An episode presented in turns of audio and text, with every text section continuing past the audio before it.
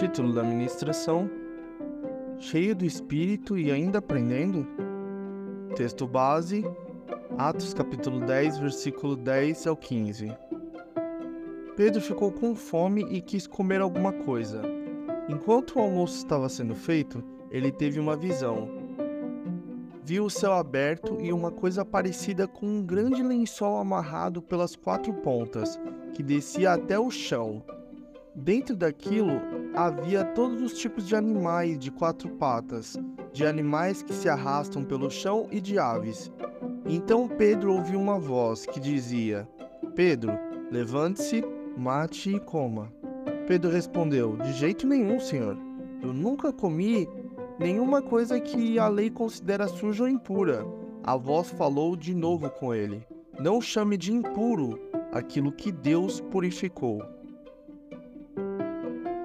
Aqui nesse texto, a lei de Moisés predominava ainda na mente dos apóstolos, o que era natural, já que o chamado aos gentios ainda não tinha sido revelado de uma forma tão clara para eles.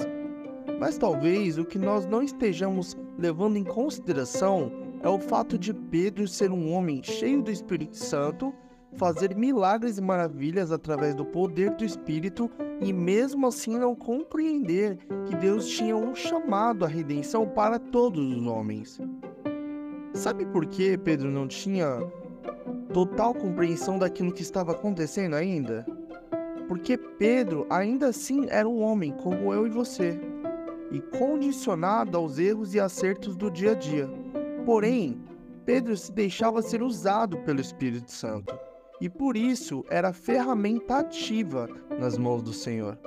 A reflexão que quero fazer aqui hoje é sobre o fato de muitas vezes nós estarmos julgando pessoas que aparentemente são cheias do Espírito Santo, pois é evidente o fruto gerado em suas vidas, mas mesmo sendo cheias, elas ainda continuam tendo dúvidas ou errando nas direções que tomam.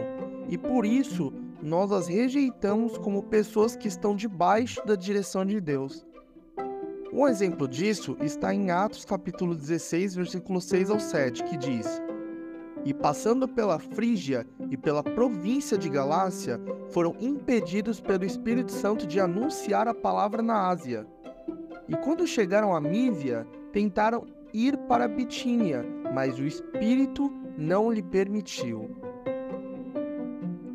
Com apenas esse trecho, vemos que às vezes vamos por direções que acreditamos ser a certa, mas o Espírito Santo muda nossos caminhos, mostrando-nos que não conhecemos o plano todo e por isso temos que seguir as direções dele.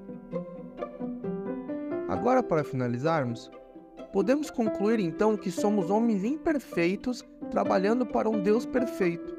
E por causa disso, acabamos querendo fazer as coisas da nossa maneira para agradá-lo, quando na verdade o que Deus realmente quer é obediência.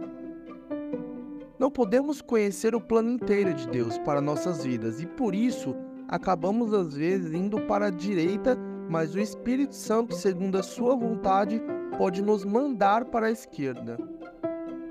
Então, devemos ter humildade e entender que nem sempre vamos acertar, e nem sempre aquele que está no púlpito vai acertar também. Por isso devemos entender que o erro daquele que anuncia pode ser o nosso erro também.